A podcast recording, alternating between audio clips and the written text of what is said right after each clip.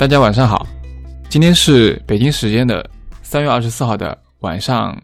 九点二十七分，啊，这是海螺电台的第三期节目，我是 Sean。大家好，我是李三。那我们今天邀请到了一位嘉宾，叫默默。那那个呃，默默介绍一下自己。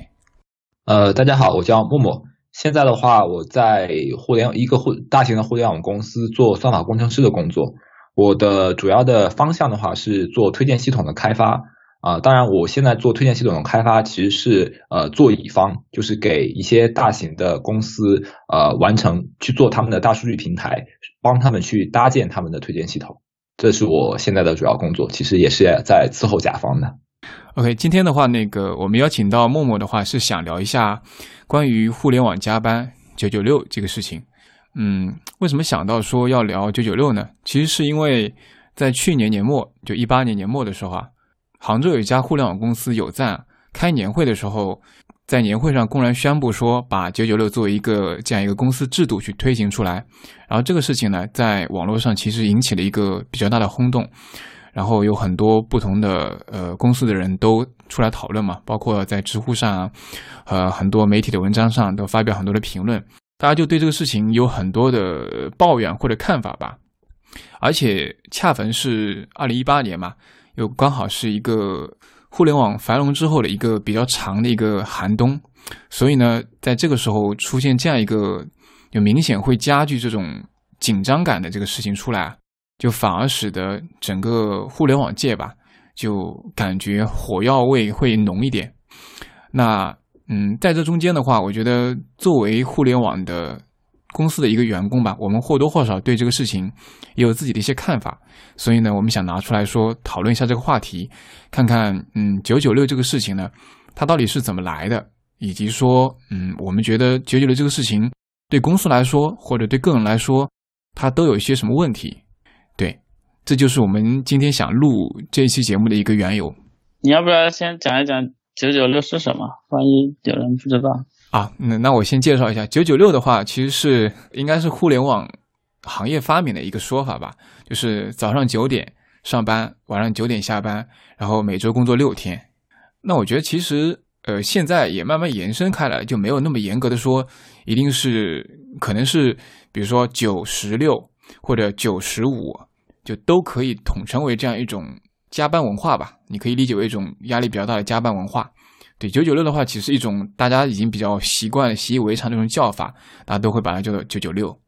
说到九九六的话，其实我一开始在去查这个九九六的时候啊，我其实有一个好奇的点，就是说为什么会说现在就是在互联网这个行业，中国互联网这个行业，为什么好像九九六成了一个比较大的特点？就不知道为什么这个东西就好像。你也不知道是什么时候开始，这会成为成为一个互联网行业的这样一个，有点像是一个特征性的东西。大家只要一提到九九六，大家知道，哎，这是互联网行业的一个特点。就我还挺好奇，说什么原因造成的这样一个认知或者这样一个观念的出现？我不知道两位有没有关注过这块，或者有看过这方面的一个一个背景介绍等等。哎，说到这里，我觉得就是你刚才提的，就九九六这个东西是针对互联网还是针对中国互联网？我觉得是不是就是中针对针对中国互联网的话，可能对它的定义更准确一点，就是这个地域范围的限制。其实我在我在去查一些资料的时候，发现早期的硅谷其实九九六这种文化，呃，因为不一定是九九六天了，但是这种加班文化还是蛮盛行的。但是，可能硅谷近些年来就慢慢成熟之后，好像这种加班文化稍微好一点了。但是感觉上来说啊，现在更加盛行和推崇这种九九六方式的，好像是中国互联网公司更明显一点，确实是。对，这种说法是中国互联网发明的。对，但是只是说硅谷其实是也是有加班文化的。对，只是说我觉得可能没有中国公司那么夸张，而且现阶段。也不会说像中国公司那样就放在明面上让大家加班。是的，是的，而且我我还看到一些国外的播客里面啊，特别去研究这个事情，就是把讨论中国互联网的九九六这种现象，就是可能这已经成为一个中国互联网的一个比较大的一个标签了，有点像。所以我觉得我们这边讲，可能更多的还是以中国互联网的这样的角度来讲九九六。呃，这里说到，如果说缘起的话，我在想是不是就是跟呃中国互联网呃最近一些年啊，最近十年可能就也就是的高速发展有关系，就有有有有很大的关系。另外就是这是第一点啊，第二点的话会不会也是跟中国有一个呃输出劳动密集型产业的这么一个特点，就是呃首先先想着说怎么样能够用人堆上去把这个事情给做完，就是呃这两个方面，嗯。你你说的第一点，我其实有有这样的感受，就是我发现其实，呃，你你对比说中国和美国或者欧美来说啊，其实传统行业来说，很多很多的领域啊，我们其实一开始落后是比较大的。那近二十年吧，就互联网崛起的这二十年，其实中国在跟欧美的这种差距上其实是越来越小的。所以确实像你说的，就是嗯，在互联网这个行业里面，我觉得有一点点我们有点像是在弯道超车的感觉。就是可能，我觉得这是一个还相对来说比较不太需要基础的这样一个赛道。然后，正是因为这种我们可以看到迅速的追赶上去的话，可能七零后、八零后这代人看到了机会吧，就是想抓住这样一个契机，这样一个时代的契机，可以迅速的崛起起来。所以，我觉得大家这么拼啊，包括这么多年，过去十年跟国外的很多互联网公司干，可能。就是因为中国人多嘛，那技术上可能创新点上可能可能还谈不上的时候，那周游竞争先把人扑上去，先把时间扑上去，有可能是我们在这种 PK 中的一种更有中国特色的一种手段吧，我这么理解。对，尤其是就是前两年，我觉得那个呃互联网互联网约车网约车这个东西就特别明显。首先就是呃整个社会，然后大家都认识到了说这一个赛道，然后是有很大的机会的。但但同时说，呃，全国有很多很多的公司都在做同一个事情，然后你如果有一个新功能，你可能就可以快速的超越对方，所以这个时候，呃，能够在最短的时间把它的产品打磨好，然后用堆人的方式能够完成一些 feature 的这种上线，我觉得就是一个特别特别呃重要的事情吧。我觉得就是有整个一个这样的一个文化在这里。对，我觉得这个是一个环境有一个很大的影响，就是说。你对于一个创业公司来讲，你的竞争者全部都在拼命的加班，然后然而你没有在加班，对于一个创业公司的压力是非常大的，然后他就很容易就会融入这种这种加班文化，然后觉得啊我们大家都加班，然后然后比谁加班更狠，然后就像之前滴滴跟 Uber 一样。嗯，明白。哎，李李三，李三，你是在国外，你会觉得说国外会有这种呃跟中国类似，比如说呃有一个赛道大家都发现了，然后就一拥而上的这种这种感觉吗？我觉得这边呃其实硅谷会有这种事情发生，但是呢不会那么夸张。就是说，如果说因为真的你逼大家加班的话，可能大家就造反了。但是其实当时 Uber 跟滴滴竞争的时候，Uber 总部在旧金山嘛，Uber 总部的加班也是挺严重的，对，就所以说其实也是被滴滴就是影响，然后大概是这样。我觉得这个领域来说，因为硅谷也一直是全球的互联网的这样一个中心嘛，我可能我觉得硅谷这方面早期也是有这种风气在吧，对，就感觉。欧美来说，也就硅谷的这方面就比较推崇一点加班文化。还有一个点，其实就刚刚那个，我在想到，如果从个人来讲的话，其实我觉得互联网这个行业过去二十年，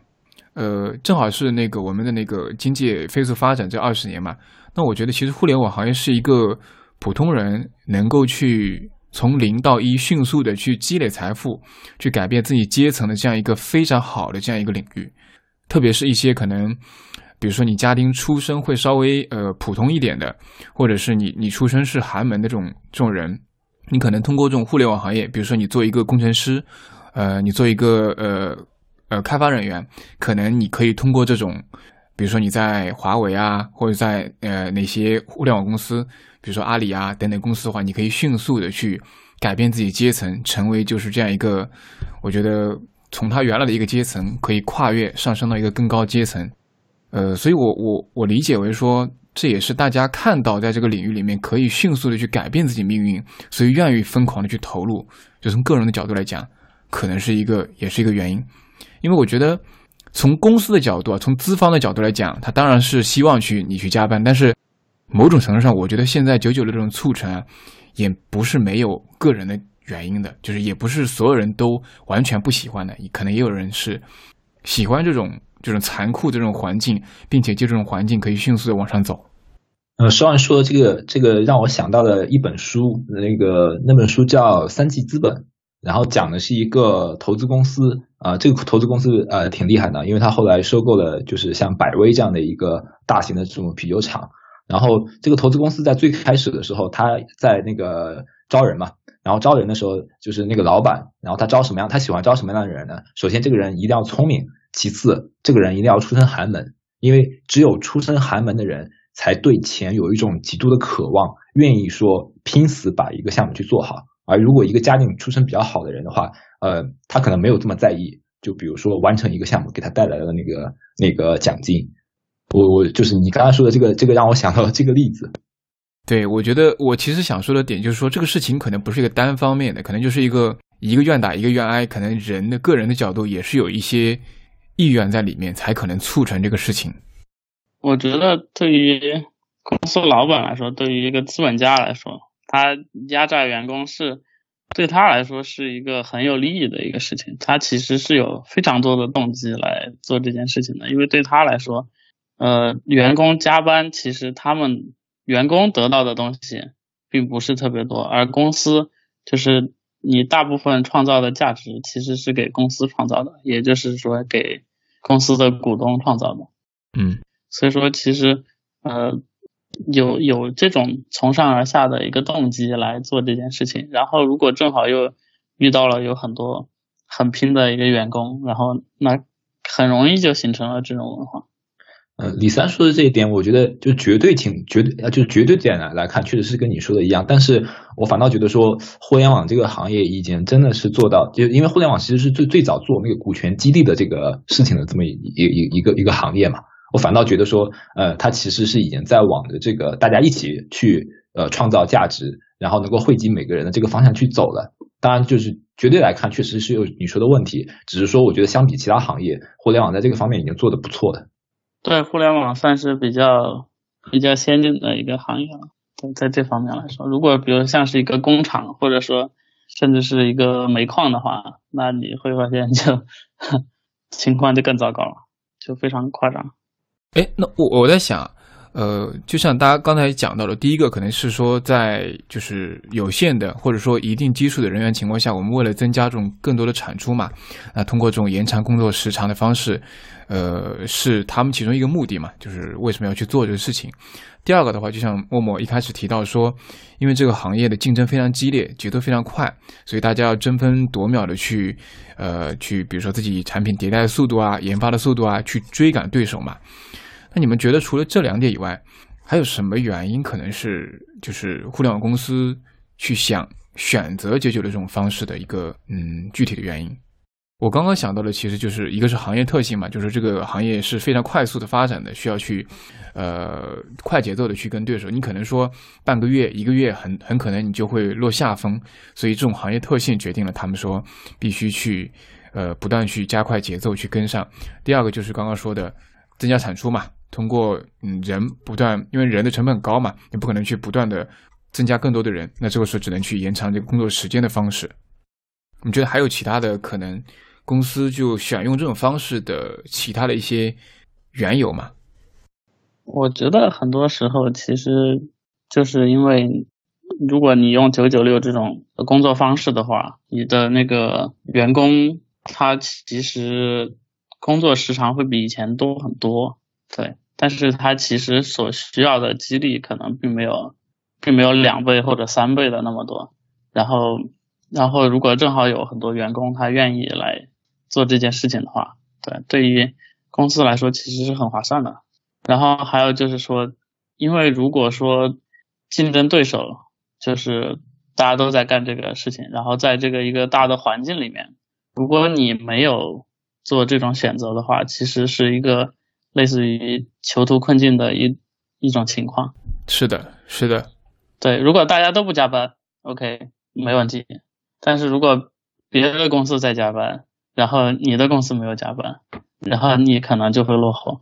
是的，我其实还观察到另外一个现象，就是你刚刚说的，就是呃，因为呃，现在互联网公司里面，嗯，包括 BAT 啊，或者或者可能不是互联网，像华为啊这种公司啊，大家其实很多人，我我观察以前一些可能也在行业内的同事啊，大家会说，哎，你看阿里，你看华为，你看腾讯，这些公司做的又牛。业务做的又强，同时人家加班，就是技术能力又强，人家还勤奋，那你有什么理由不去加班，不去做这件事情？就可能就这个角度上，你还不是被你的竞争，可能他跟你不是一个直接竞争对手啊，还不是被你的竞争对手就去驱使，而是说你可能被这个行业所裹挟。他觉得说这些行业里面最牛的、最厉害的一些公司都在做拼命的加班，你凭什么不加班？就变成这种反向胁迫的，有一点的这种存在。对我来说，我是不认同这种，就是这种逻辑的。就是说，你认为就是因为大家都在做某一件事情，然后就你也应该做某一件事情。对，只是说，我只是说这个东西对于公司领导层来说，对他们来说是其实是有很大的动机。对，但是他就是说，大家一起来胁迫员工来做这件事情的话。就其中，其其实很多逻辑是站不住脚的。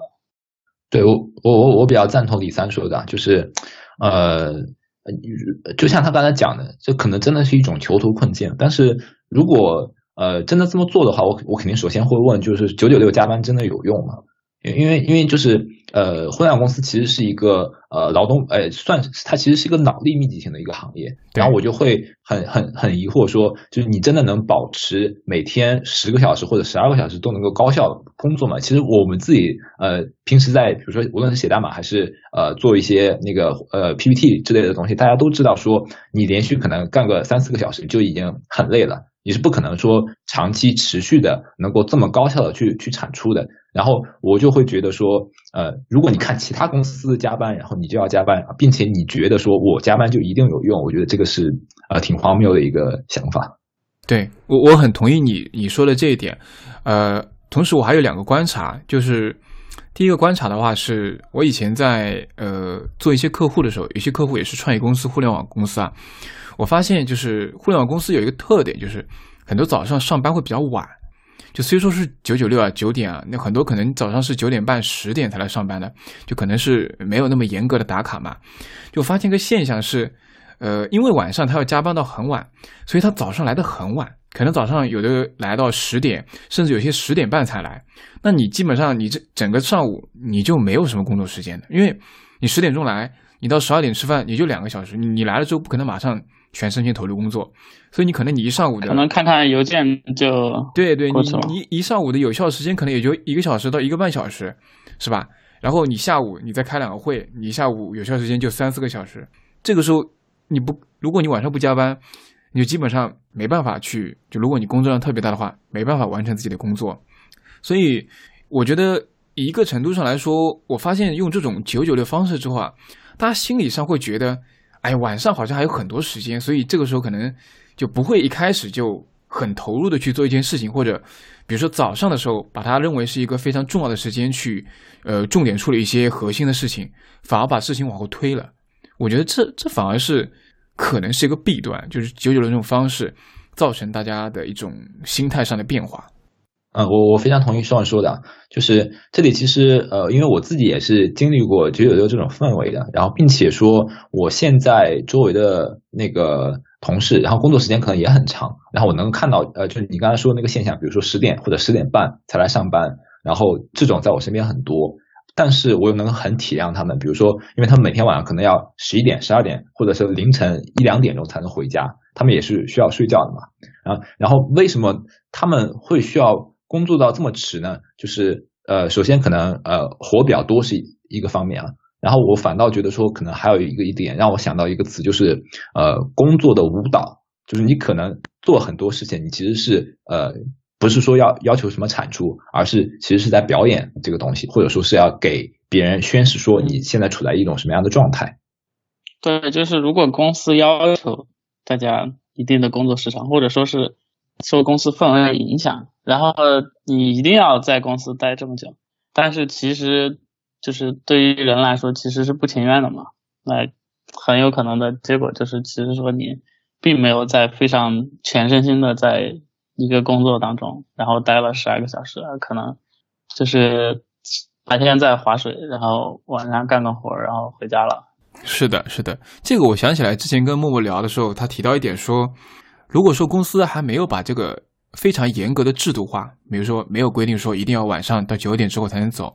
其实有些人可能反而会因为可能工作就是没做完，或者他比较认真负责啊，他其实愿意加一下班的。但是你非要这样去严格限制之后，他会产生那种排斥心理，所以有的时候可能对这件事情会更加抵制。就其实你不制度化呢，他可能。本身自己是愿意去加加班把事情做好，或者呃追求的更好一点。但是你一做这件事情呢，可能他排斥之后反而会，就像刚刚说的，可能用呃不怎么效率的方式啊，拖延啊，或者说你你就一定要我加班到九点之后是吧？那我就摸一下鱼，白天的时候，可能真的会有这种情况。之前我我看那个子友的微博，然后看到这他他是这么说，就是很多技术人员日常其实是会主动去九九六的。然后我会想到说，我最开始一段时间确实是会这样。当然有有可能其实也并不是说工作有这么多，我是想用比如说晚上呃可能比如说七点到九点的时间，我是愿意去看一些文档，或者说学一些呃比如说同事分享的一些技术文章，我是会愿愿意去做这个事情的。但是如果真的，比如说部门为了什么事情，呃，因为什么，比如活动强制要求九九六的话，我反倒呃挺反感这种行为，并且比如说我想走了，但是又不能走，那这个时间干嘛呢？我只能去在那里磨洋工。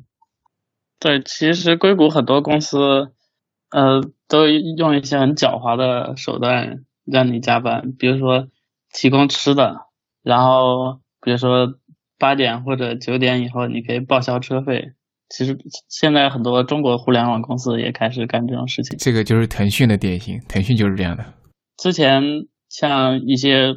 那个互联网公司，他可能会说啊，我们八点以后提供加班餐，然后很多人那就会待到八点以后，然后再回家。对。然后九点以后再来一个报销打车，十点再来个夜宵。一环套一环，就是把你诱骗到愿意待在这边。对对对，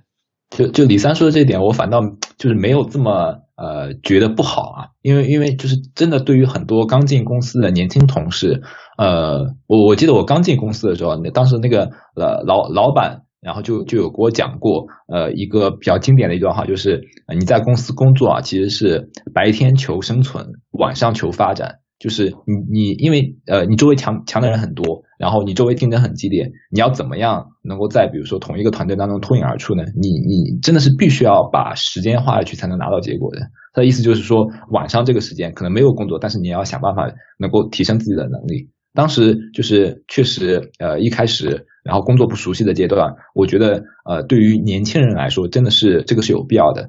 当然，公司说提供这些福利啊，我能能能理解公司啊，但是对于员工来说，确实也是也算是享受到这个福利了吧？对，但是其实很多时候你的福利跟你付出是不 完全对等的。对，对于公司来说，可能加班餐并并不需要花多少钱。对，但是我我就是说，并不是说这样就是完全是一个负面的事情。呃，其实本质感觉比较狡猾，对我来说。还有一点就是。我我现在想到说，其实之前在看很多人评论就九九六这种制度的时候，大家在想讲说，其实一定程度上有些员工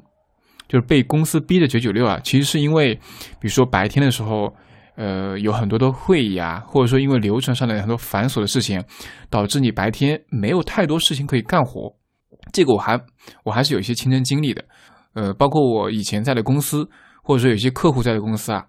那白天的会真的很多，有各种各样层出不穷的会，就基本上白天你得花三四个小时以上的时间在会议上，你就根本没有整段的时间可以去干活。那最后就晚上都不开会嘛，晚上这时候腾出来时间再去干活，就会变成这样这种情况。我觉得这也是就有些公司就为什么要选用九九六，因为你如果真的没有晚上加班，你可能都没有时间做干活，都在开会，你没产出根本就，这我觉得也是蛮可怕的。对，就公司管理上的问题。对，这我觉得就是可能你公司本身在这方面管理或者流程上是有问题的，但你没有去解决那个问题，而是通过延长工作时长的方式来去解决这个问题。嗯，对，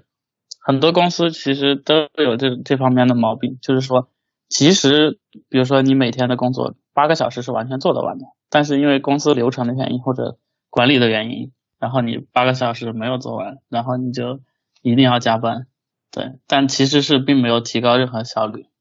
我我其实那个开会这一点，我以前确实是深有体会，因为我们公司人比较多，就涉及的部门比较多。当一种什么情况呢？就是比如说要要搞一些活动，这个是一个横向的项目的时候，可能是比如说需要同时协调四五个部门的资源，然后呃这个时候就会出现一种什么情况呢？就是呃项目 kick off 的时候，然后一个会，然后每每个 leader 然后说一遍，然后扯很久，然后中间开始比如说安排工作的，然后每每个团队然后都要发言发发言发一遍，然后导致说呃这种情况下可能真的是就是白天的话是被会议排满的，真的有时间干活的话可能就是只能到晚上，然后也呃我我不知道会不会比如说呃像一些规模就人数规模比较小的公司会不会这一点会好一些，因为呃当呃公司规模啊，大到一定程度啊，真的，呃，涉及到的部门会很多，就是你需要协调，呃，很，比如说开发是一个团队，前端是一个团队，啊，测试是一个团队，这个时候其实是有些沟通又是必必须的。当然了，就是当然在开会的时候，其实有时候也是需要讲究一些方法的嘛。呃，就是其实常常见到的很多问题，就是本来一个小时是可以开完的会，结果拖拖拖一直拖到三个小时，或者拖到四个小时。我甚至见过，呃，从呃晚上七点钟一直开到半夜十二点的这种会也很多。那这是一个完全失败的。在的那个那个那个公司有没有一些呃，就是比较高效的那种呃协作的方式呢？呃，我觉得其实是有的。这个这个你让我想到说，嗯，有在有在之前就是在年会上的时候，其实也有员工反馈说，吐槽公司的这种会议时长太长。那当时那个白鸭的回应是说，呃，我们其实就是要营造这样一种就文化，就是我们其实。有的时候开会啊，他是为了让大家都融入这样一种，他说所谓的就是公司的创创业的这种文化当中，让大家去形成这种呃一起干事情的一种共识感，而不是说一定要去迅速的把一件事情做出来，就提高效率，就以效率为目的。我觉得完全是在扯淡。我从另一个角度来讲，我觉得其实嗯会议啊，会议这个会议多或者会议时间长，其实还是蛮普遍的问题，但是大多数公司啊。就我我经历过的一些公司啊，大家没有很认真的去看待这个问题，就没有说去研究一下说怎么可以把这个会议的时间变得更有效率一点，可以就达到它本身的目的基础上，又可以时间压缩一点，或者说有没有一些更好的方式可以去替代会议，不用开会，我们也可以把事情搞定了。很少有人去想这个东西，就大家可能就觉得正常开还是开开会，没时间了就想办法加班，就非常的。就本身一个 A 问题，你不想着怎么去解决它，你就用通过另外一个手段来去解决你工作时间不够的这个问题，我觉得还挺奇怪的。我觉得这里面是有优化空间的，是有优化空间的。加班其实也是在在这个层面上，就是有一种懒政的一个态度在里面，就是说你并没有想要解决一个公司的管理的问题，而是让大家加班，其实是一个更简单的一个解决方案。或者说更简单的把把这个问题好像就没有了，对，但但其实比如说开会非常多或者过多，那其实是公司管理需要解决的问题。我之前看过一本书叫做《Rework》，其实也是那个比较有名的，它就是里面讲一些工作方式的问题，当然是那个美国的人写的，它里面讲为什么会议是一个非常糟糕的事情，就是。嗯，大家核算会议时间的时候，可能大家会觉得啊，这个会开了一个小时。但是你在想，其实比如说你的会里面有十个人参加，那你其实浪费了十个小时在开这个会上，因为大家这十个人本来自己有一个小时可以做别的事情。那你开会的时候，就就就会想说，我开这个会有没有必要？然后我这个会需不需要开这么久？那我这个会里面这十个人是不是每个人都需要到？那有可能有的人只需要参加最开始十分钟的讨论，那那我们就可以不需要再浪费他更多的时间。那如果你把就是在准备开会的时候，你就想好说，啊，我这个一个小时然后乘以十个人是十个十个小时的会，那你就会给给一种感觉，就是说我怎么样能够让这个会开得更有效率，而不浪费大家的时间。我觉得其实是一个非常好的思路。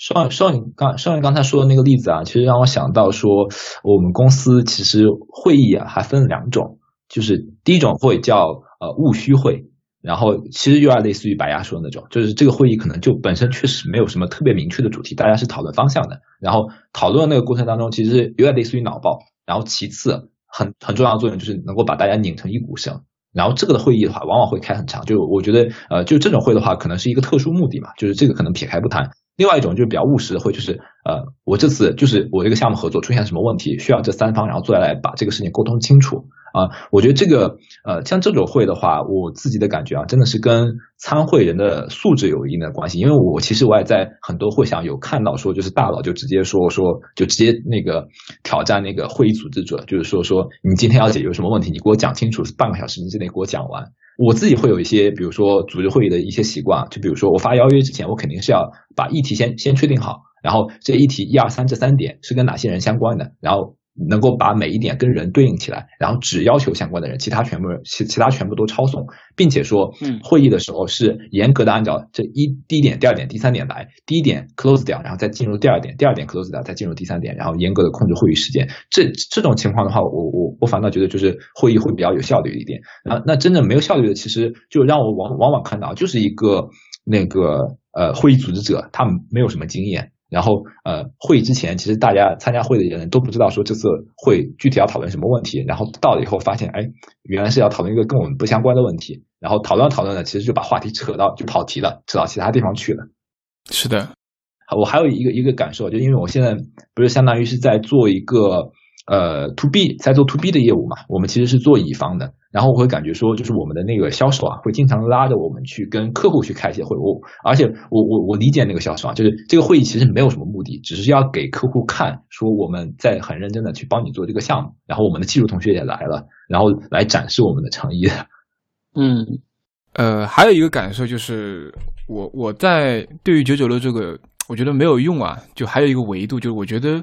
如果说你真的把这个时长放的这么长，要求大家都把工作时间都投入进去，导致就每个人没有太多的这种空闲时间或者个人时间啊，我觉得其实会扼扼杀人的创造力的。就我觉得，人还是要在那些空闲的或者说一些个人的时间内，你才才可以迸发出一些新的灵感出来。啊，如果说你每天被这种工作，比如说十二个小时压在你那个工作岗位上，你真的没有心思去想更多的东西。就是有的时候，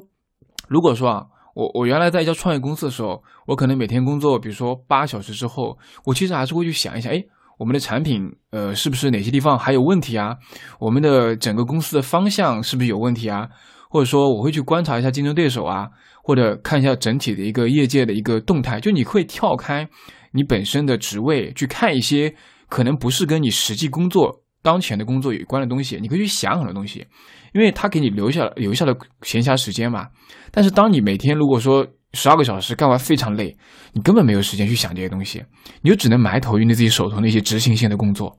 而我觉得恰恰有的时候一些好的点子或者一些真的能够不断改善的，让公司往好的方向走的东西是这样产生的，而不是说天天就埋头就扎在那里面去。有的时候你扎在里面你是看不清方向的，我觉得。双双说的这这一点，我觉得我我是深有体会，因为我自己真的是经历了这么一个阶段，就是我比如说我现在呃工作应该有六七年的时间吧，我觉得就是前面可能就三年头三年可能真的是处于比如说呃九九六，就你你刚才讲的最开始那个埋头在手头工作那个状态，然后后面三年的话逐渐逐渐跳出去了，所以我觉得就是你说这一点其实好像也跟呃就是你的那个。呃，自身所处的那个状态其实是有一定的关系的，因为头三年为什么要处于那种状态呢？就是因为你手头的工作你其实并不熟悉，你不够熟悉，你不能很快速的完成。然后这个时候，呃，横向的去看，或者是你你你刚才讲的，就是能够呃给自己更多的思考时间，这个其实呃，我觉得它的性价比没有特别特别的高啊，真的是呃让我感觉性价比比较高的就是你手头的工作已经能够比较好的 handle 了，这个时候老板可能会对你提出一些新的要求，就是你自己要找方向，或者说你自己要创新。这个时候，你横向的去看，你会发现，说我原来头三年积累的那些东西，跟别人去聊，或者说看呃其他人怎么做的，能够产生很多这种连接点。然后这些连接点其实就是我，比如说在后三年的时候，我的一些创新，或者说我能够发现一些新的方向。我很同意这种说法，就是说，其实你站在一个员工的立场来说，你比如说下班之后做一些什么事情，其实跟是一个非常个人的，就是说你可能想要进步，然后或者或者说你当前所做的这个职位可能需要你更多的一些东西。那作为作为一个员工来说，你其实是是应该是有一些选择的。其实可能不同的职业阶段，你想的东西不一样，你做的东西也不一样。但是对于公司来讲，很多时候，嗯，要求员工加班的话，就相当于是剥夺了他们的一些这样的选择。就是说，有可能，比如说他下班之后可以做一些更加丰富自己的事情，但是他现在没有时间做了。对 OK，呃，那接下来我想，因为几位我们都是那个互联网圈的人嘛，大家可以介绍一下，呃，你现在的工作时长，以及说你你对于就是自己所处这个这个行业这个岗位当前，你对于自己的工作时长或者对比九九六这个事情，你怎么看这个时间上的问题？就你自己的感受。哎，少爷，我刚才那一点，我我我有有一点想补充啊，就是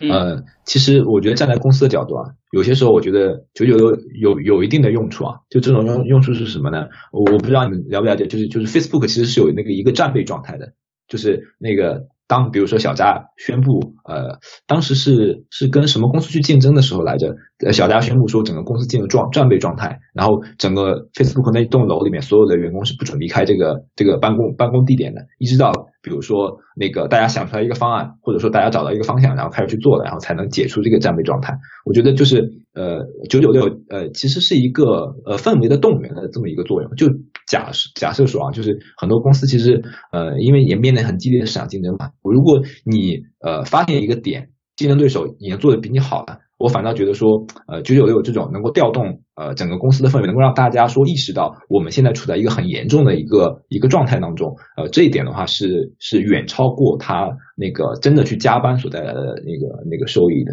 其实就给大大家一个一个一个弦，就是让大家都能够意识到说现在我们是有问题的，然后我们要抓紧去去怎么怎么样，怎么怎么样。我明白你的意思，就但你说的应该是指的就一段时间的一个特殊状态嘛，就是可能这个对这段时间嘛。但是我觉得你如果把这个变成一个常态，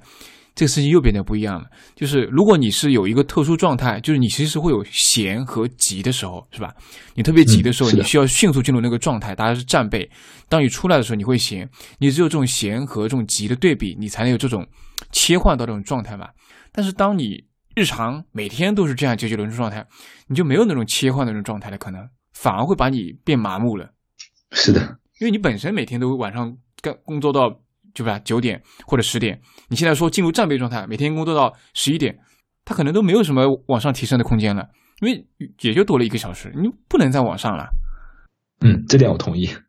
我我之前并不知道 Facebook 有这样的东西，但是如果真的是有的话，就是说可能在。在硅谷也算是一个比较特殊的事情，我感觉就是可能很多外国人不会接受这种这种突然让你一定要加班的这种，我觉得他们可能会感觉一定要是在自愿的前提下加班，然后他们才会接受。其实这一点我觉得我还稍微能接受一点，因为这属于特殊情况的紧急状态嘛。这个让我想到说，我以前在看那个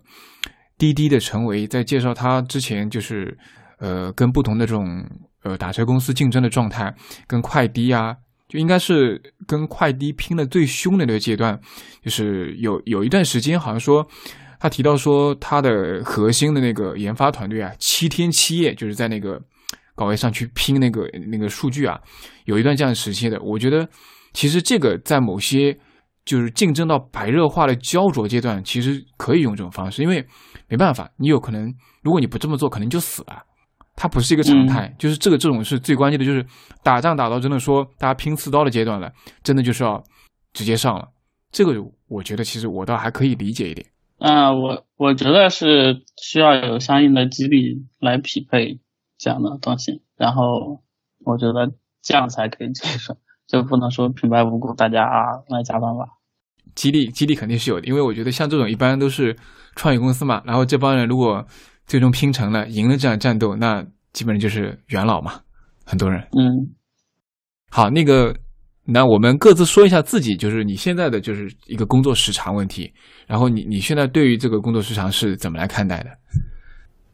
呃，那我先说啊，就是我现在的话，其实状态还算是一个比较好的状态，基本上是从早晨九点到晚上八点或者九点。然后呃，就是工作时间其实还呃也也就是相相比较呃，可能传统行业还是算比较长的，但是就是工作的过程当中，其实呃就就还好，就不会说那个一直在，比如说一直在做一一个事情，就是我我那个工作时间可能也算是呃相对来说呃对我来说，我觉得已经足够宽松了，就中间我可以穿插进一些时间，比如说呃看一些材料。然后呃呃呃，甚至说可能是比如说整理一些我自己呃储备知识的一些笔记，然后有有有这个时间呃。比如说，呃，像现在这种这种状态呢，可能呃，也一方面是跟我现在呃做的这个工作会议会议没有特别多，就是不会说横向然后去跟很多部门去合作，因为我我现在在做这个相当于是项目交付项目交付的这么一个工作，然后这个这个工作的话，可能只需要跟一个团队然后去进行对接，然后其他时候我都可以自己安排我的这个进度，这个是有呃比较大的关系。啊，那你你周围是也都基本上是这样一个早九点晚八九点这样一个时间状态是吧？嗯，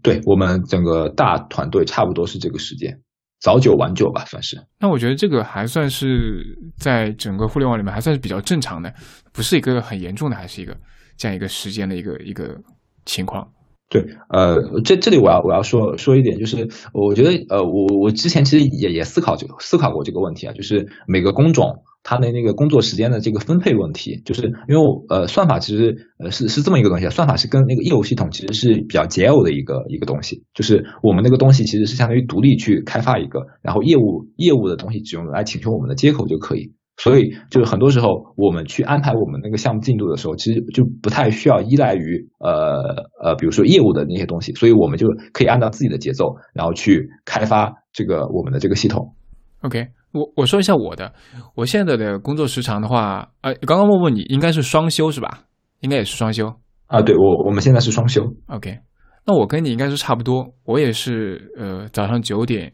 到九点半，呃，我们规定的打卡时间九点半，那一般都是九点之前。晚上的话也基本上是八点到九点这样个时间，然后也是呃一周五天，就是正常周末是不会加班的，除非特别呃特别特殊的情况比较少。对，总体来说，我觉得也还算正常吧，也是互联网里面一个我觉得比较普遍的这样一个一个工作时长。但是，我其实发现，就是我身边有一些跟我同部门的一些同事啊，他的工作时长会比我长，就是他可能晚上会更晚一点，有的时候到十点，有的到十一点。呃，我其实不太能理解，因为因为我们是做偏会项目的这种，就是会有一个一个的这项目嘛。呃，而项目之间的话，可能差异性没有那么大。就你可能做一个项目和做两个项目、做三个项目啊，其实你本身能够获得的东西啊，差别没那么大。我是觉得说，你把大量的时间投入这上面去，不断去叠加数量，我觉得意义不大。就里面创造这种边际收益啊，非常低。所以，呃，很多时候，比如说我可以，我可以工作的多一个小时去做一些事务性的工作，多做一点。其实我。我有的时候可能选择不会去做那么多，因为我希望的是，我可以去多出来的时间，或者我多的时间放在那些能够创造更多东西的事情上去。我有的时候会这样选择，所以，嗯，有的时候我反而会去选择说，把事务性的工作稍微减少一下那个时长，这种方式去处理。比如说，呃，有一些事情其实你，我觉得，比如说他做到九分，其实我觉得做到八分就可以了，因为没有必要，因为他可能带来的边际收益非常低。而且它又是事务性的工作，所以我不如省一点点时间，去把时间放在其他我觉得更有价值的事情上面去。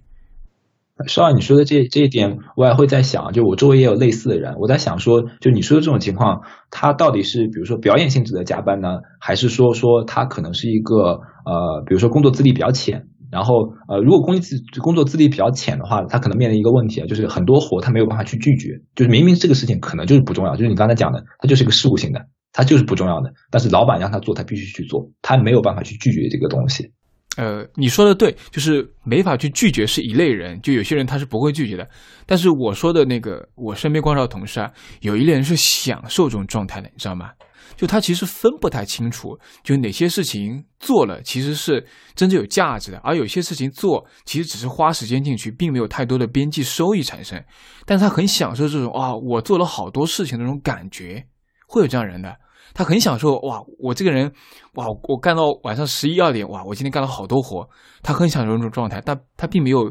呃，可能也是我自己本身的自己一个猜测，因为我也不知道他真的怎么想，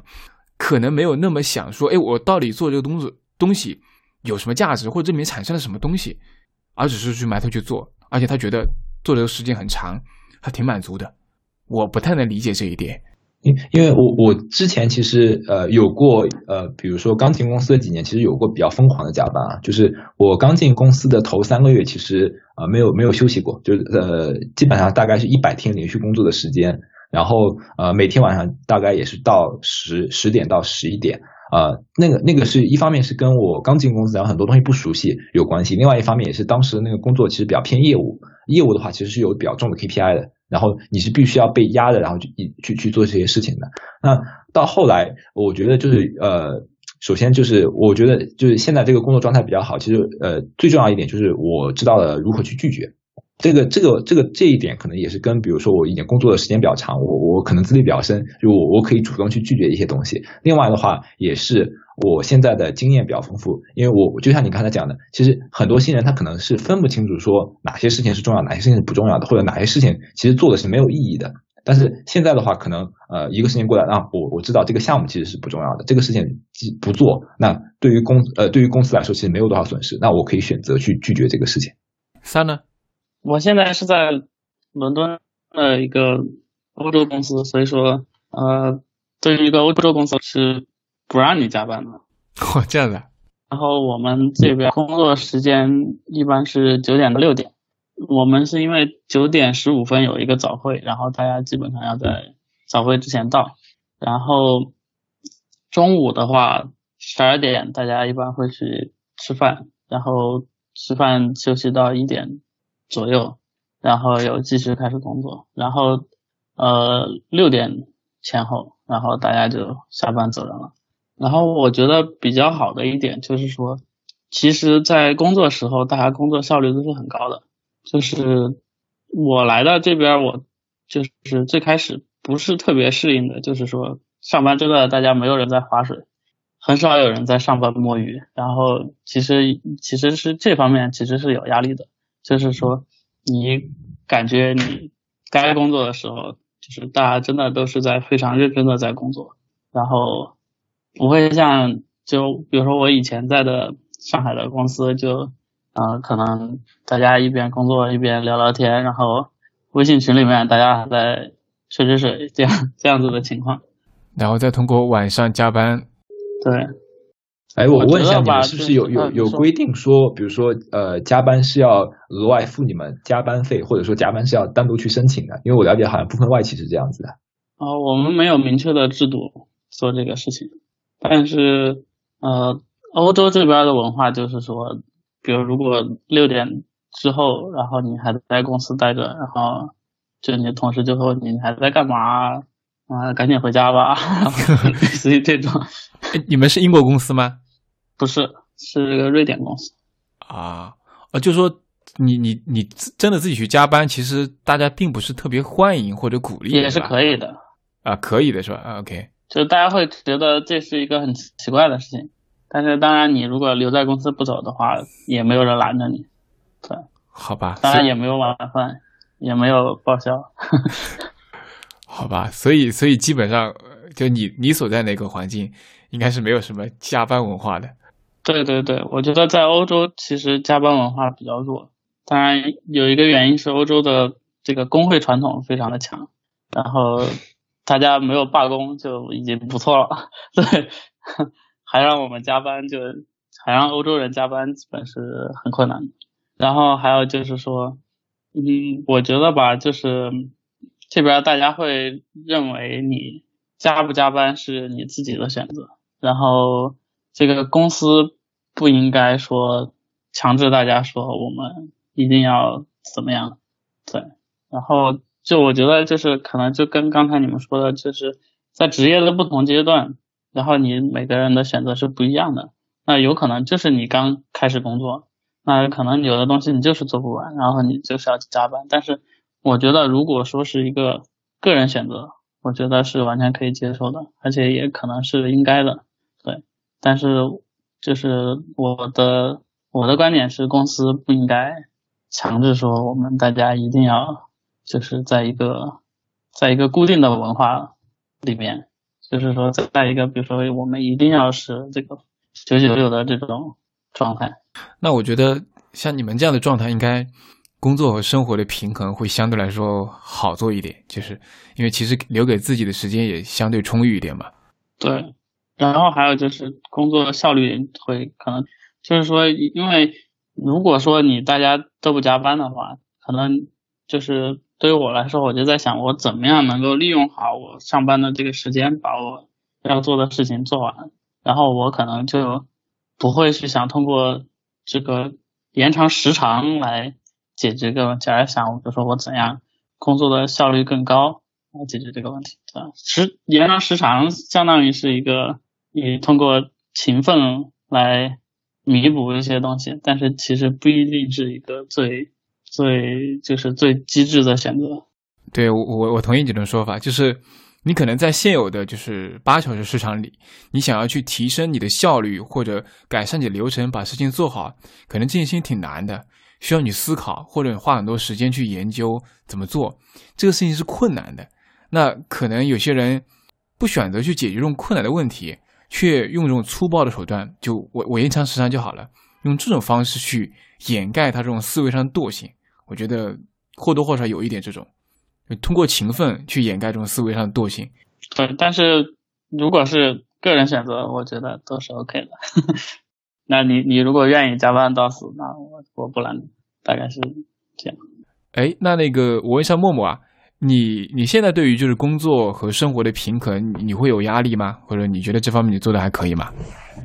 呃，我觉得我现在这个状态其实还是一个比较好的状态，因为就是呃工作时间呃还是能够自己控制，并且的话在工作结束以后，呃我能够比如说去有时间，然后去做一些比如说健身，然后去做一些社交，然后这样的这样的一些事情。但是其实我比较担心呢，就是我因为我现在还是单身一个人，那如果真的是以后有家庭了。那这个家庭的这个关系要要怎么样去协调？因为呃，我眼里也是看到了很多，比如说我们公司的可能中层，他有小孩了，但是呃，他经常晚上，比如说就就就被约会约到晚上七点钟，开到晚上十点钟，然后可能回家了以后，小孩就已经睡觉了。我我我比较担心的，就我现在这个状态其实还挺还可以，但是我会比较担心说，以后当有家庭了这种状态的话，要怎么样去维持？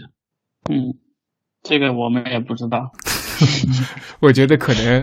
可能到某一定阶段，真的会有一些牺牲吧。就是你总得选一样东西，因为时间就那么多，是吧？你放在了这里，那边就没有了。这个确实是一个，就可能确实到那个阶段，你要对于工作生活的平衡会更难做吧。对。然后我现在的话，我觉得我跟木木有点像，就因为。工作时间也也不是特别短嘛，就刚工作几年，就如果说加班特别多的话，其实会，呃，蛮容易打打乱自己生活的一个节奏的。但就现在的话，其实慢慢自己呃不断不断的调整嘛，其实现在已经可以比较不错的去，呃，把工作和生活融合在一起。就可能有的时候，比如说，呃，我有的时候早上会比较早到公司嘛。那找到公司的话，你可以先去安排好一些事情嘛。那可能比如说你先把自己个人的一些事情安排好，然后呢，你开始去安排工作的事情，就其实没有分的那么开，就都是我都是我整个一个人工作生活事情一起去安排。然后，呃，上午工作完之后，可能中午的时候，我自己我一般不会午休，我可能会出去散散步，吃完饭会散散步，比如听个播客啊什么的，其实也是我的个人时间嘛。然后晚上，呃，吃完饭，因为还会加会班嘛，我可能会去锻炼一会儿。就可能在晚上，呃的时间，因为有的时候我不一定会直接吃去吃晚饭，我可能先去锻炼，锻炼完之后，然后再回来再加会班再走。其实我我把自己个人的一些，比如说锻炼啊，或听播客啊，或者规划自己事情啊，融在了整个一个时间里面去，就没有完全切割开来。对，就目前这种状态还可以。呃，双就是我，我觉得这里我其实呃之前有曾经践行过一段呃时间呢，就是什么样一种状态呢？就是呃就跟你刚才讲的差不多，就是把工作和生活融合到一起。我当时的那种状态就是，呃，首先周一到周五，然后还是每天照常上班，但是我基本上比如说每周周一到周五会抽三个晚上去健身，但是我周六周日如果没有特别的事情，我也会让自己在公司，然后来保持那个工作状态，然后除非比如说有其他的安排。然后相当于是一周的每一天，我都把它当做啊工作日来来对待。我大概呃有有有践行过一段时间，这样会有一个什么好处呢？就是我会觉得说，呃，如果你有一个周末，比如说你周末一直在玩，你其实周一的话，基本上上午是有点废掉的那种状态，就是你可能要花很长时间才能回到工作状态。但是我每天都去，可能呃就是能够呃比较好的能够延续呃一个一个一个高效的一个工作状态。我当时大概有坚持了呃几个月到一年的样子，然后我觉得那段时间其实也也也也都还好。但你这样的话，你周末也要去公司的话，就你你周末出去，比如说社交啊，或者跟朋友一起的时间就会就会减少嘛。对我我那个时候周末可能就是比如说呃上午然后到公司然后处理一点东西，然后中午自己吃个饭，然后下午比如说可能干点自己的事情，然后晚上可能去跟朋友去聚会。也就就周就就可能一个典型的周周末就是这样子的。嗯，我我现在我以前在创业公司的时候会或多或少也会这样，就是周末也会去一下，但现在渐渐少了。就是我我周末还是会留更多的时间给自己，可能我一般会一天就是有一天是在家里自己休息，就好好休息；另外一天就会出去，就基本上是一天出去一天休息这样的状态。呃，有的时候如果有一些工作事情实在没有做完，可能会在家里做。我可能不会去公司，大概是这样的状态。而且这样还有一个什么好处，就是呃，对于工程师来说，周末其实是一个比较好的、没有人打扰的一个环节。就你这个时候，你其实没有人来找你，然后没有会，你是可以比较高效的去完成一些事情的。OK，那那个我们，我觉得我们最后可以讨论一下，说呃，你们觉得，如果说这些互联网公司啊，或者我们所在的这个行业里面，如果不采用九九六这种方式啊，可能有哪些方式是？可以更好的，就是我我要达到那种九九六想要做到的这种目的，就可能是更多的产出啊，更快的节奏。我我有哪些方式可以做得更好啊？不一定要用九九六这种方式。我觉得像刚刚那个，呃呃，李三在讲到他们公司的时候，我觉得其实已经讲到一点，就是在不加班的情况下，大家去就整个把整个团队的这种状态切换到一种非常高效率的。就可能不会是那种啊半工作半摸鱼的状态，这是一种我觉得很好的一种方式，整体效率提升。我觉得就是主要是企业管理的问题，很多很多时候你在解决你的企业的问题和加班之间，加班是更容易的选择，所以很多企业可能就选择了加班。对，但是实际上，比如说呃，你让会议变得更少，其实是一个。非常非常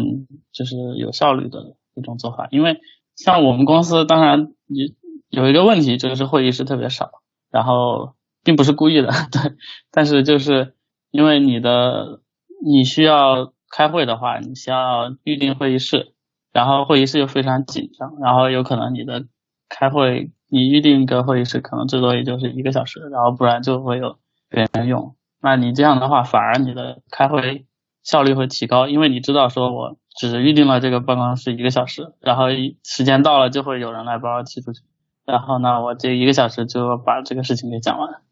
我我也差不多就几几个这样的角度，第一个就是你刚刚说的，呃，减少一些不必要的会议，或者说通过一些嗯更好的方式去让会议的效率更高一点，就不要，因为我觉得会议这个东西啊，它不产生什么价值，就很多时候它其实低效率的东西。就所以这种，我觉得尽可能用短的时间把它处理完，达到的目的就可以了。这第一个，第二个，我觉得很多公司的流程其实有问题，就是可能流程制度非常复杂，各种关节特别多，把这种关节可以变得简单一点，缩短一点，不要把让大家就浪费在这种走个审批啊、走个流程啊、签字啊这种很多繁琐的这种事情上，也会浪费很多时间。对，然后我觉得还有就是。部门的沟通啊，有可能涉及到一些跨部门沟通啊。如果你的层级结构非常复杂啊，层层层一层一层往上，甚至说呃部门之间的沟通啊非常困难的话，我觉得也会说造成你日常的效率非常低。我我举个简单例子啊，比如说我们有的时候要跟产品研发去沟通的时候，就如果说这种规章制度啊非常繁琐，或者说层级非常多的时候，就非常的麻烦。可能有的时候，呃，我我得先跟产品那块的某个领导打招呼或者申请一下，我才能去找某个人去沟通什么事情，或者才能提某个需求。这有的时候就，虽然我知道这个一定程度上是为了规矩嘛，为了流程，就这个事情变得不可控，但是。一定程度上也牺牲了效率，把这个事情做得太复杂，成本太高。对，所以我觉得从这些角度入手，逐渐逐渐去把内部的这种流通性、流畅性做得更好，我觉得慢慢来提升效率，比呃毫无思考的、毫无节制的去加班，我觉得更好一点。当然不是说你完全不用加班吧，但是不要什么事情都通过延长工作时长的方式来解决，而是有的时候有问题就解决问题，是吧？说到这里，我有一个想法，就是我觉得就是九九六这个社会现象只会出现在一个特定的历史时期，而且我觉得这个历史时期可能马上就要过去了。呃，为什么这么讲呢？我觉得跟两点有关系啊。首先就是互联网的那个高速增长的时期，我觉得呃，就像王鑫经常讲的，说互联网进入下半场了，就是所有的中国所有的网呃，就网民现在都已经这么多了，你是不可能说再让你的用户量去翻倍的。呃，既然已经过了这么一个快速增长期了，就是呃，你无论做什么互联网的项目，你其实那个业务增长的速度都没有这么快了。你呃，你是你是不会说有这么大的动力，然后去 push 你，然后再去做这个事情的。还有一还有一点的话，就是呃。呃，就像那个李三讲的那样，我觉得呃，一个健全的社会制度会保障每一个呃每一个员工的这个权利啊。然后中国其实呃人力成本也在逐渐逐渐提升，而且人们的意识也在逐渐逐渐的提升，就是越来越多的人其实会会想要呃站在公司的对面来维护自己的权利，这个其实是会呃尽最大程度的来消减掉九九六这个现象的。呃，我我会我会有一种感觉，就是呃，这个其实是一个特殊的历史时期的一个产物，然后这个历史时期可能过不了多久也就会过去了。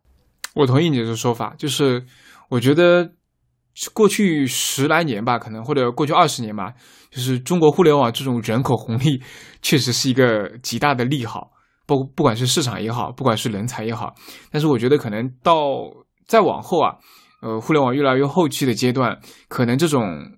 这种人口红利基于这种堆人堆这种时间上去的做法，可能在竞争中慢慢起的作用会越来越小，反而说，嗯，可能更多的要去跟世界的这种一流的公司去拼创新，是吧？拼 idea，拼技术，拼那些东西，因为那些东西不是靠堆人堆时间上去就可以的，有些东西。就是在一个在就是九九六的这个阶段上来说，很多公司其实是把人当做消耗品，就是说我。来了一个码农，然后我就拼命的压榨他，加到他到受不了，然后他就撤了，然后我再换一个，因为因为人很多，然后这个公司不需要担心这样的问题，但是以后可能会越来越难实现，因为大家就是真的非常好的做技术的人也非常的少，然后人口红利也越来越少，然后那你可能就要想说，我怎么样更好的把人留住，那这个时候公司可能会就。更多的去想说，我怎样把你作为一个人来培养，而不是把你作为一个消耗品来使用。对。您刚刚收听的是海螺电台第三期节目。海螺电台播客是一个记录行动和探索过程的创作计划。您可以在泛用型播客客户端中搜索“海螺电台”四个字进行订阅，也可以访问我们的官网 the spiral 点 fm，t h e。s p i r a l 点 f m，欢迎大家给 hi at spiral 点 f m 写邮件，或者在新浪微博、Twitter 和 Instagram 给我们留言。我们的微博是海螺电台 The Spiral，Twitter 和 Instagram 账号都是 Spiral Podcast。我们希望能通过海螺电台这档节目，去实践在行动中快速迭代。螺旋式上升的这种理念，并逐渐发现和寻找到属于自己的道路。各位，下期再见，拜拜。